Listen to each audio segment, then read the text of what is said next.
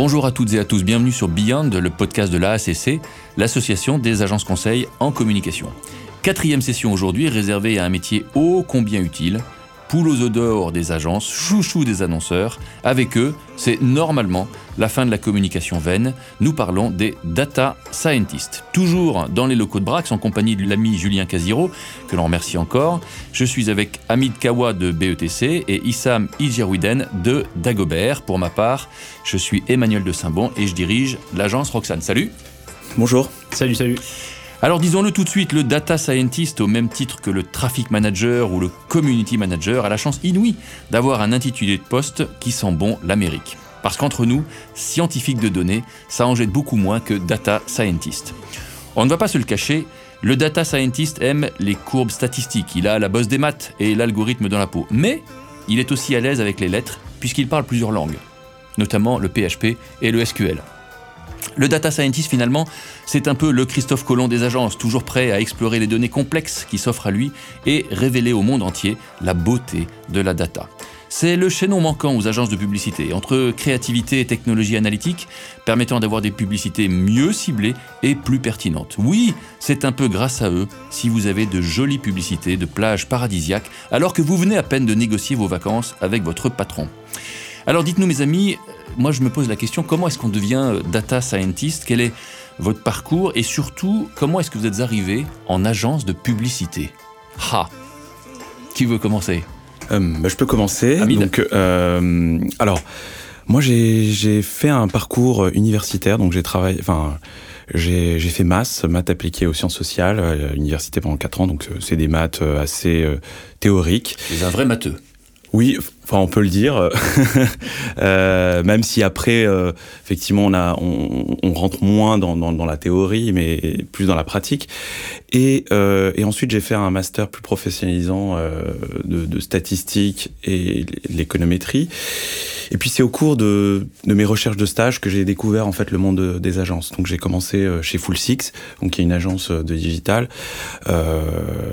Donc Mais t'es tombé dedans par hasard ou c'était volontaire de ta part? Quand tu faisais tes études, déjà en train de te dire tiens, la pub m'intéresse. A priori, les matheux et la pub, ça va pas bien ensemble. Alors, effectivement, c'est- euh, c'est un pur hasard. Effectivement, Un c'est pur tout, hasard. tout à fait, c'est euh, c'est rendipité, comme on dit. Euh, je me, en fait, à l'époque, quand j'ai fait mon master 2, euh, déjà, le métier de data scientist en tant que tel n'existait pas. Absolument. On parlait de chargé d'études statistiques, de data mining. C'était un métier, disons. On était un peu confiné, un peu dans, dans- dans- enfin, on faisait des rapports, des chiffres, on était un peu, disons, euh, à part. Mhm. Et euh, donc, quand j'ai commencé en agence, en 2011, il y a eu l'explosion de la data avec euh, le digital. euh, et, et là est venu, en fait, euh, ce métier de data scientist. Alors, on va en parler justement de l'impact de cette explosion de la, la- la donnée, justement, sur l'impact que ça a eu sur votre métier. Euh, Issam, en ce qui te concerne, comment est-ce que tu as été formé et comment est-ce que tu es venu au ce monde des, des agences? Yep. Euh, parcours, euh, parcours similaire, euh, études de maths. euh, je fais une école d'ingénieur, euh, les arts et métiers. Et euh, Tu qui n'est es- pas du tout. Tu, tu es Gazar, alors. Je suis. Gazar, exactement. Très belle école. Et donc, euh, pas du tout euh, orienté sur, euh, sur des mathématiques et sur du marketing, plutôt de, de la fonderie et, et de la mécanique pure et dure.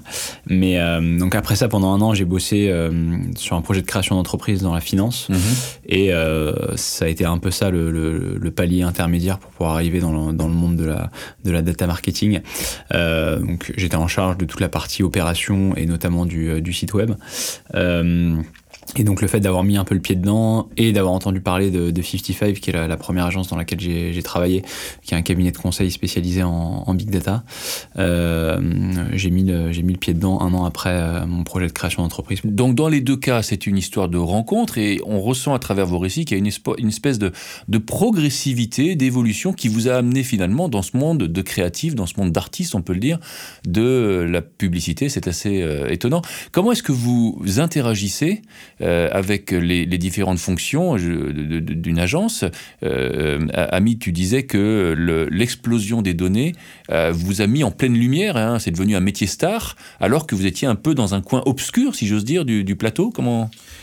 Eh bien, en fait, euh, effectivement, les, euh, directeurs de compte euh, dans les agences euh, se sont rendus compte, enfin, sans jeu de mots, euh, quand finalement échangeant avec les clients, qu'on pouvait en fait tirer de la valeur de, de, la data, les aider en fait euh, à résoudre des problématiques. Et c'est comme ça qu'en fait on, on, a été euh, finalement euh, plus en interaction en fait avec les différents métiers de l'agence pour les aider à réfléchir à développer des, des, recommandations marketing aussi des donner des insights pour les créatifs, euh, mais également aider euh, euh, le social media à analyser les performances des campagnes.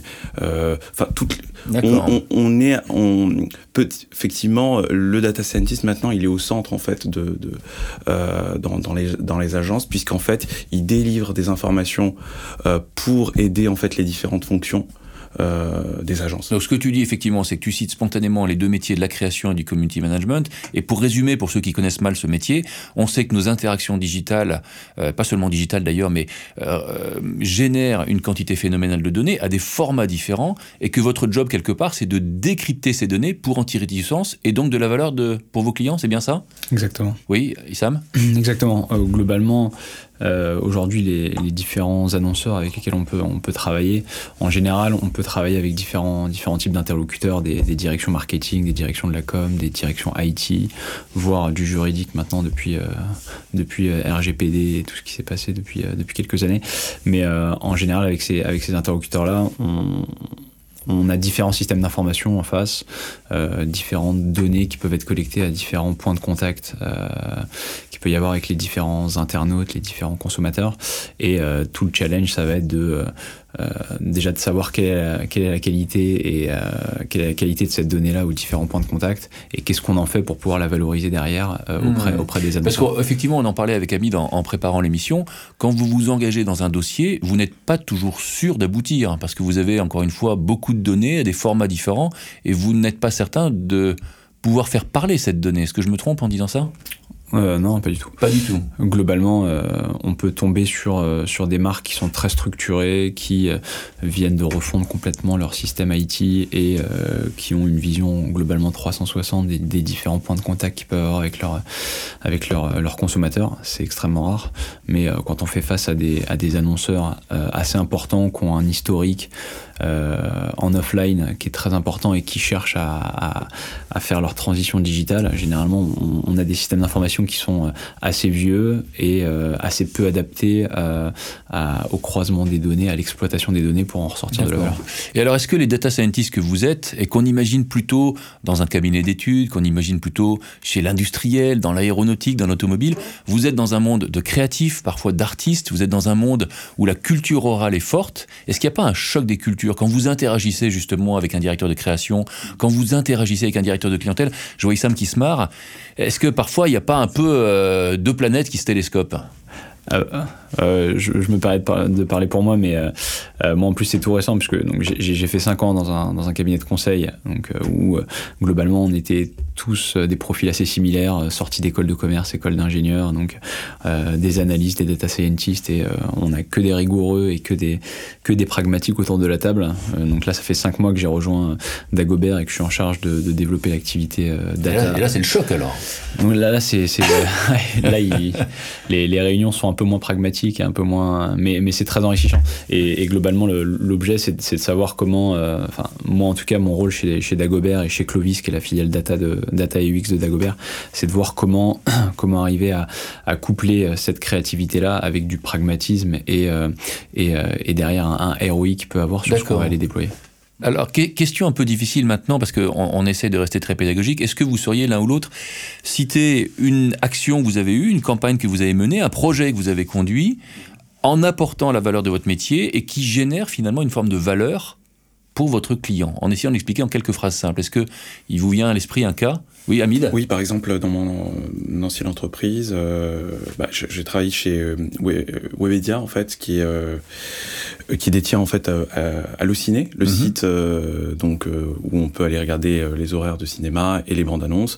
Et en fait, l'une de leurs problématiques, c'était de d'engager les utilisateurs sur leur site. Donc, comment je fais pour faire venir les gens sur mon site, les faire regarder plus longtemps, valoriser en fait les bandes annonces qui sont vendus par les distributeurs, enfin qui sont achetés par les, les, espaces achetés par les distributeurs de cinéma. Comme. Mhm. Et l'idée c'était de construire un algorithme en fait de recommandation qui permettait de recommander en fait un, un le bon film en fait tout au long du parcours de, de, de, visionnage des, des bandes annonces. Et en fait on a vu effectivement un euh, un taux d'engagement, disons un taux de, de, de, clics sur les sur les bandes annonces qui a fait euh, x4. Donc euh, très belle performance. Voilà et, et donc c'est un voilà c'est un exemple en fait. D'accord. Comment voilà. Donc c'est vous en quelque sorte c'est ce qui a initié un peu Amazon et qui a fasciné le monde entier. C'est vous hein. Je, je vous pointe du doigt, qui nous donne le sentiment parfois que la machine nous connaît mieux que nous-mêmes et qui oriente nos choix dans nos actes d'achat. Ouais, Issam. Tu aurais un exemple également de ton côté ou sur lequel tu es intervenu? Tu peux nous en parler en quelques phrases? Euh, Alors, euh, je pense à, un client récent sur lequel on est, on est intervenu. Euh, globalement, leur problématique, donc c'est un, client de, dans, l'automobile. Toute la problématique pour, pour un, client, pour les acteurs et les constructeurs auto, c'est de, de, pouvoir arriver à rediriger du trafic en ligne dans leur concession parce que en dehors de Tesla euh, qui est euh, euh, très novateur, aucun acteur automobile aujourd'hui ne vend de voitures sur internet. donc tout l'enjeu c'est d'arriver à aller cibler les, bons prospects qui sont réellement intéressés par un achat de véhicule et d'aller les rediriger en concession. Et donc pour ça, ce qu'on a mis en place, c'est ce qui s'appelle de la personnalisation de contenu. Donc d'utiliser des signaux qu'on peut avoir en ligne. par exemple, un internaute qui est allé sur ce loger et qui est en phase d'achat d'une maison, euh, on peut se douter en général que lorsqu'il va aller acheter une maison, euh, va y avoir un projet de déménagement. Potentiellement, il a, il a un enfant qui vient, il a besoin d'agrandir sa maison et donc il a aussi besoin de changer un véhicule. Donc euh, donc tout le, toute la démarche va être de, de cibler ces audiences-là et d'aller derrière sur le site leur proposer des véhicules qui sont adaptés. Et on a vu, euh, lorsque derrière on ciblait ces audiences-là, euh, un incrément, euh, j'ai plus le, le, chiffre en tête, mais en tout cas un incrément de trafic qu'on arrivait à rediriger derrière dans les concessions pour aller faire un achat de véhicule. Alors c'est intéressant ce que tu dis Sam parce que ça laisse entendre que vous devez faire preuve aussi de pédagogie en interne et parfois aux clients Vous êtes exposé en clientèle On vous sort du placard, si vous me passez l'expression? Ah oui, complètement. Complètement? Enfin, moi, en tout cas, de, mon côté. Euh, contrairement à, disons, au sein de Dagobert, on a vraiment un format agence. Euh, et donc, sur toute cette partie créative, euh, ça, c'est quelque chose qui est fait depuis l'agence, mais tout ce qu'on fait via, via la filiale Clovis, c'est vraiment d'aller d'aller accompagner l'annonceur et donc d'être présent chez lui. S'il faut être pendant plusieurs mois en régie chez l'annonceur pour pouvoir sur euh, un début de projet, en cours de projet ou sur de la sur de la formation. Euh, ça, c'est quelque chose qu'on fait sans aucun problème et c'est vraiment la démarche qu'on a d'accompagnement auprès de nos. Et donc, vous parlez à des gens qui sont pas du tout spécialistes de vos métiers, pas du tout des matheux.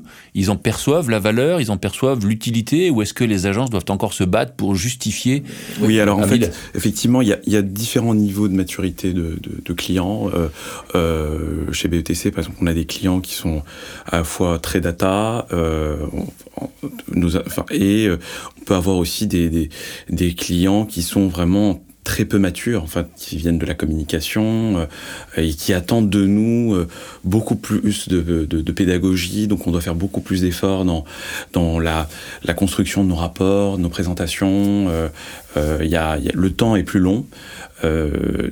et voilà, donc il y a, y a, un différent en fait type de, de discours à avoir. Euh, oui, à ajuster en fonction des clients. J'imagine que parfois c'est assez frustrant et en vous écoutant, je me pose la question en disant par rapport à vos copains, vos collègues qui eux sont dans l'industrie, par exemple, qui bossent avec des métiers d'ingénieur, il doit y avoir parfois des frustrations d'être dans ce métier de communication. Je me pose la question de savoir pourquoi est-ce qu'aujourd'hui euh, vous êtes en agence finalement Qu'est-ce qui vous attire et qu'est-ce qui fait au-delà de vos parcours que bah voilà vous exercez ce métier nouveau en agence? Je, je crois que en fait, quand on travaille en, en, en agence, faut être très curieux. Enfin, faut avoir une euh, une ouverture d'esprit et il faut être, comment dire, être euh, intellectuellement c'est très enrichissant parce qu'en fait on travaille avec euh, à la fois des des des, euh, des gens qui s'occupent du marketing, comme je le disais, des créatifs.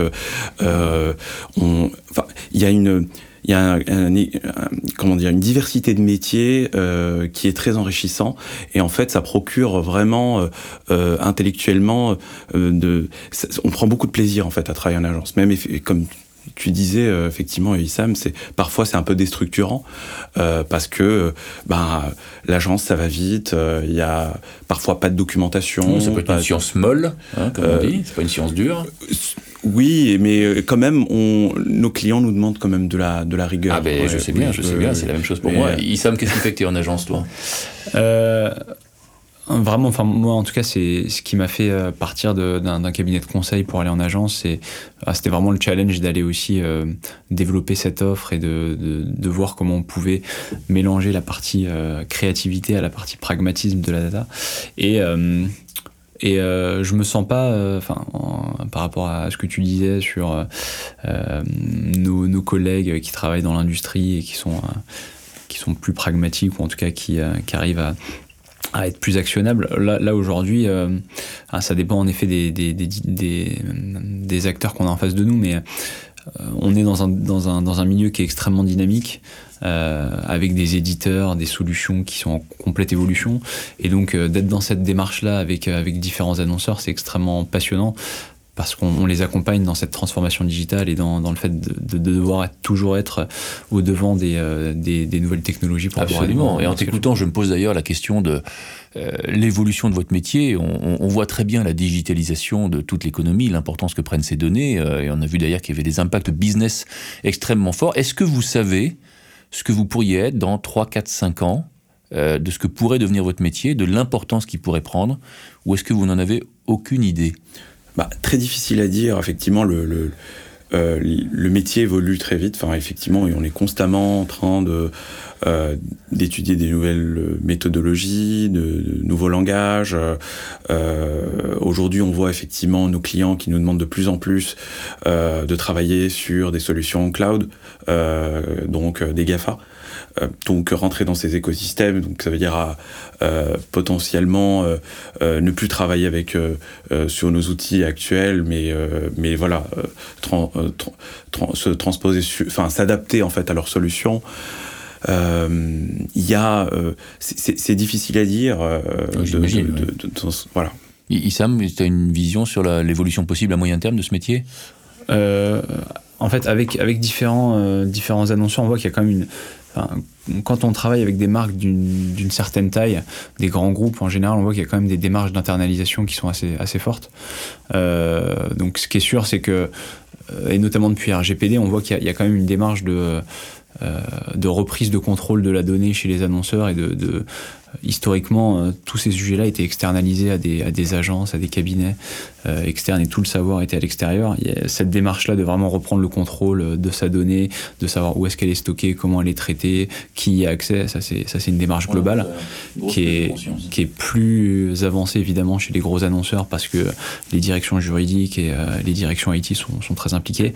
Euh, après, pour des acteurs plus moyens, euh, je pense que euh, le, besoin d'avoir un, support externe et une expertise externe, notamment dans ce domaine-là qui est en, constante évolution, ça sera, toujours nécessaire parce que euh, d'avoir en interne la capacité d'être dans une problématique de marque et en plus d'être toujours au fait des nouvelles technologies, c'est absolument. Est-ce que parfois, je me pose une question, est-ce que dans certains cas, et les, la perspective que vous offre euh, la donnée en termes de vision, en termes d'enseignement est immense, vous vous auto-limitez, vous êtes parfois confronté à des problèmes éthiques, par exemple? Est-ce que tu viens de parler, parler de RGPD, par exemple euh, Est-ce que parfois vous dites, tiens, je pourrais faire ça, mais je, ne vais pas le faire parce que je, sais pas, je, je trace un peu trop la vie des, des internautes. Il peut y avoir ce genre de limite dans votre dans vos approches?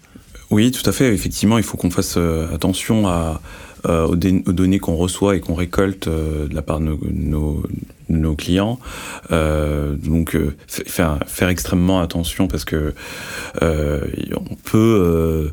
Je, pense à par exemple un cas effectivement où où on a reçu des données sur la nationalité des gens. Euh, on s'est posé la question est-ce que c'était euh, nécessaire ou pas de l'utiliser, euh, euh de sachant que c'était une information qui était demandée par le client. Donc il y a, on est, on doit se poser ce genre de questions est-ce que là je vais pas un peu trop loin Est-ce qu'il faudrait que je me limite finalement à un certain nombre d'informations Ok. Euh, je n'oublie pas qu'on s'adresse donc à des, jeunes gens. Je voudrais vous demander un conseil euh, pour ceux qui s'interrogent sur ce métier, pour ceux qui pourraient euh, devenir data scientist. Quel conseil vous leur donneriez à part de bosser les maths pour devenir data scientist spécifiquement en agence? Qu'est-ce que vous leur diriez? Alors, aujourd'hui, il y a, y a quand même beaucoup de parcours qui sont qui ont été créés dans différentes écoles, institutions qui sont vraiment spécifiques sur euh, de la data, du marketing, euh, dans des écoles de commerce, des écoles d'ingénieurs euh, généralistes ou spécialisés. Donc ça, ça aide déjà pas mal à se familiariser avec, avec les choses. Et ensuite, il y a pas mal d'événements dans Paris ou organisés, organisés par des par des par des agences, par des par des entreprises. Des démonstrations, des workshops, démonstrations, des ouvertures pour les exactement pour les étudiants. Et, et ça, ça permet aussi de se familiariser, d'aller rencontrer des des gens qui, qui, bossent au quotidien dans ces problématiques. Hamid, quel conseil? Moi, je, je, dirais, euh, enfin, pareil. Enfin, il faut être curieux en fait pour pour venir travailler en agence. Euh, enfin, s'ouvrir finalement, euh, s'intéresser en fait aux, aux, marques, au monde du marketing, se documenter, potentiellement participer effectivement à des euh, à des événements. Il y a aussi euh, euh, des compétitions aussi sur la data science qui sont sur sur internet, notamment avec Kaggle, qui peuvent, où les étudiants peuvent s'entraîner. frotter un absolument, peu. tout à fait, à, data.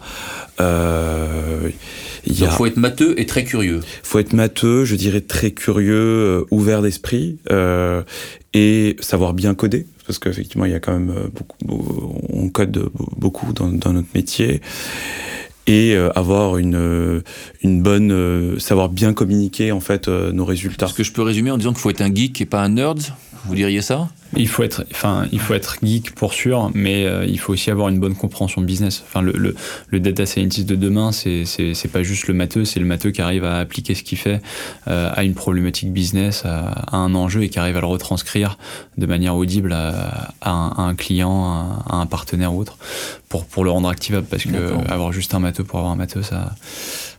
Euh, on l'orientera mal et ça, ça, il n'en ressortira rien de bon. Cool. Euh, en termes de salaire, parce qu'il faut bien parler d'argent à un moment donné, je me laisse dire que les salaires d'entrée sont aux environs, et vous allez réagir évidemment, de 35 000 euros par an. Et que quand on fait ce métier, 3 ans, 5 ans, 8 ans, on peut atteindre des salaires assez intéressants en agence, 60, 80 000 euros par an. Est-ce que vous confirmez? Est-ce que. Oui, je vois que vous opinez du chef. Ça peut être plus à votre connaissance, en tout cas Ça peut être plus. Ça peut être plus. Aujourd'hui, comme les, comme les ressources sont assez rares, euh, et en tout cas les ressources qualifiées sont assez rares, euh, d'avoir des bons profils euh, dans des notamment chez les éditeurs. vous, allez, vous allez chez Google, chez Facebook, qui, ont une, une, grille salariale qui est, qui est, déconnectée du monde des agences. donc ça, ça tire forcément les prix vers le haut. Et si on veut avoir des bons profils dans ce domaine-là, généralement, il faut, alors, messieurs, vous êtes très courtisés. Vous refusez du monde en permanence euh... Ah, ça, on Personnellement, non, non plus. Personnellement, non. non. D'accord. Vous êtes fidèle au monde des agences, c'est bien, c'est super. Euh, ok, écoutez, ben merci pour ça. Cette émission euh, euh, touche à sa fin. c'est sympa à tous de l'avoir écouté. On espère que vous avez apprécié. N'hésitez pas là encore à commenter et à partager autour de vous. merci à vous, chers invités, Amis, Issam, pour votre contribution. On vous donne rendez-vous la semaine prochaine pour une nouvelle session où on parlera de directeur de création. Salut à tous, bonne journée.